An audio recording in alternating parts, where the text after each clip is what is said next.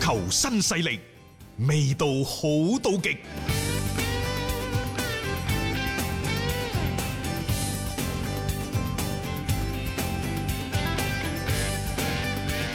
高拉特呢，就時隔兩年先至再喺中超入球，另一名恒大嘅舊將啊雞爺穆里奇，人哋時隔三 年先喺中超進入波啊。不過佢一路有踢波嘅，啊！上一次雞爺喺中超嘅入波呢，仲係二零一七年第二十八輪廣州恒大對貴州恒豐嘅賽事，大家記唔記得嗰場波？雞爺係代表廣州隊打 波㗎，係啊啊啊嗰個情懷嘅回佢歸。短暫回歸啊嘛，嚇即係所謂最好嘅當年嘅最適合嘅引援啦，唔好話最佳最啊你適合唔嘅好話引援喎，啊琴日雞爺雖然三十四歲啫喎啊，冇咗巔峰時期嘅速度，但係老馬有火，非同小可係。人哋喺個禁區入邊係咁一踏嗰兩步，砰砰聲衝上去嗰陣時，你中超啲後衞就只能攞手係啊掹住對方。即係嗰一下短速仲係有嘅，即係你嗌佢短劇短途爆爆發仲係得嘅。啊嗯雞爺喺賽後講啲説話好好玩，佢話、我而家三十四歲， 如果再唔專注我嘅職業生涯，再唔去努力訓練，咁我亦都可能好似我嘅前隊友安卡一 樣，退役之後去享受自己嘅業餘生活啦。但係而家我認為自己仍然可以踢波，亦都有實力留喺中超。佢話如果按照計劃呢，我係可以踢到三十八歲嘅。有好啊，好啊，雞爺好啊！啊只要一個健康嘅雞爺呢，即係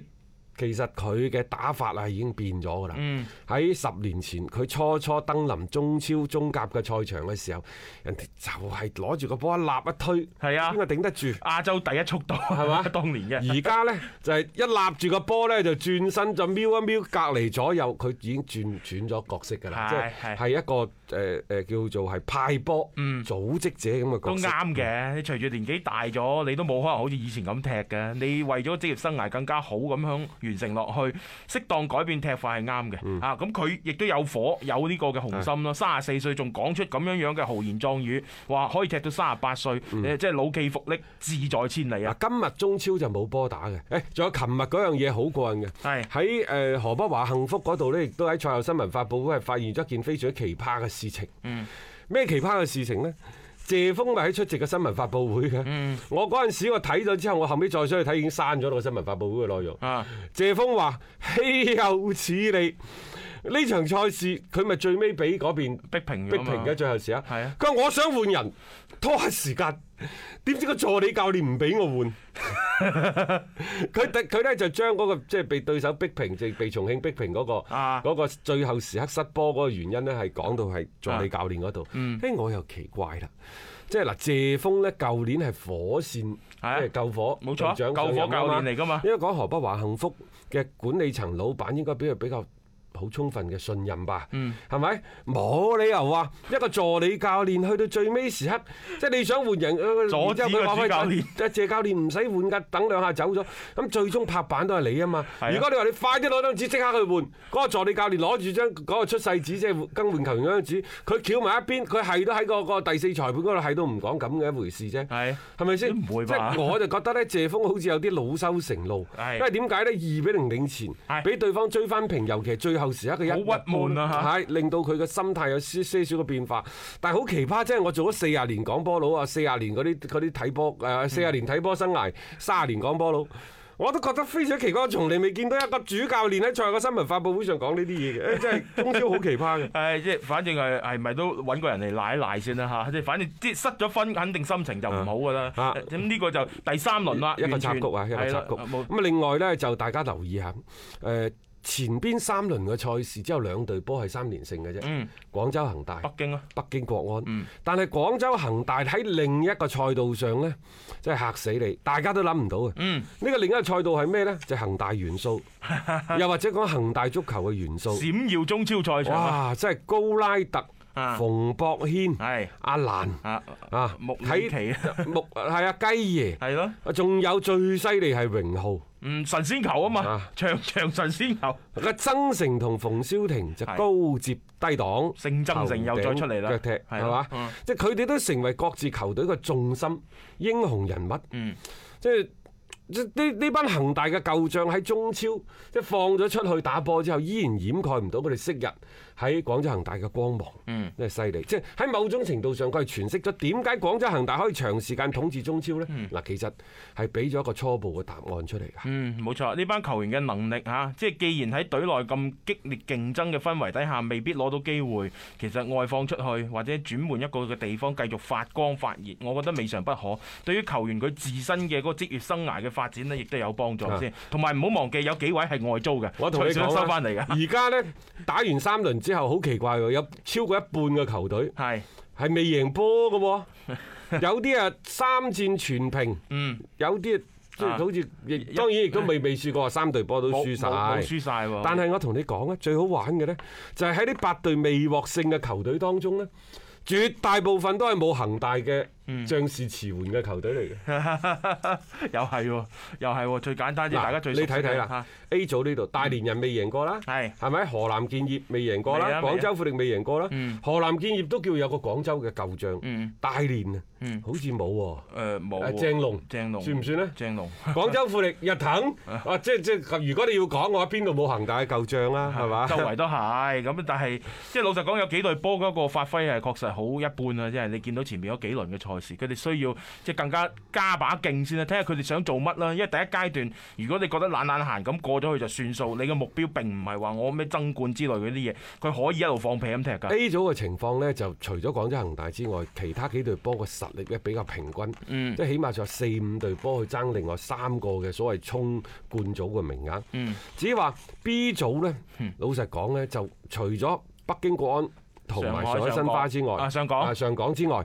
其他嗰六六隊波叫做菜鳥互啄。係啊，水兵鬥水手㗎。而家石家莊係前四嘅一個分子嚟嘅。咁你諗下嗰個、呃、整體嘅發揮表現啦，誒、呃、裏邊又有咩青島、黃海、天津泰達、重慶力帆呢一啲，其實都係幾意義上保組嘅球隊嚟嗯嘅。所以嗰種強弱嘅懸殊咧，其實 B 組嗰邊咧就會相對係分明一啲。今日呢，中超係誒休息嘅係。休息係今日休息日，但係聽晚開始呢，就第四輪嘅中超嚟啦。嗯率先登場嘅係廣州恒大淘寶、嗯對住山東魯能泰山。咁聽日呢場賽事呢，又要麻煩大雄喺度呢，就同誒隔離嘅大神一齊去做呢一場賽事嘅廣東旁述啦。嗯只話我自己呢，聽日就會火拍陳奕明指導，就會係喺 PP 體育嘅官方平台嗰度誒為大家帶嚟呢一場賽事嘅喺 PP 體育嗰度嘅粵語旁述。好、嗯多人都話喂 PP 點樣入去啊？咁樣點樣睇啊？首先即係你會睇到有好多端嘅，有移動移端，動端有手機係端啊，有大屏端。咁、其實咧呢一個嘅誒、呃所謂嘅大屏端啊，聚體育嗰度就好簡單嘅，入到去你就揀到我哋嘅入口係㗎啊，啦直。接揀到手機嗰度相對麻煩少少呢，就係佢入咗去手機比賽之前，你再睇呢，佢就左邊咩董路李欣，右邊就張達斌、陳奕明，呢個係未開波之前嘅。嗯但係開咗波之後呢，佢入去呢就默認聊天室。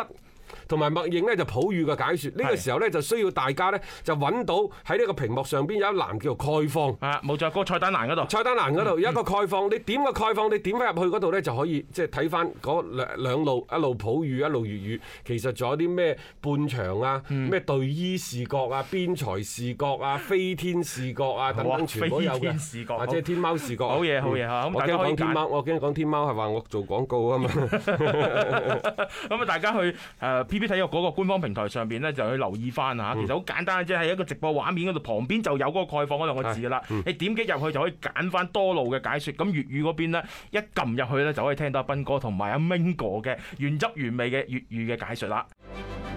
Hello，我係張達斌。每日傍晚六點到七點，我都會喺 FM 一零七七同大家做節目傾波經。而家係自媒體時代，除咗喺電台嘅節目，每一日我仲會喺抖音發布最新嘅短視頻內容。嚟抖音搜索斌哥廣播就可以揾到我啦，記得添加關注啊！另外，歡迎大家關注我嘅微信號碼，方便隨時交流。敲重點，唔係公眾號，係個人號啊！微信號碼係一三四一六三六孖五九八，一三四一六三六孖五九八。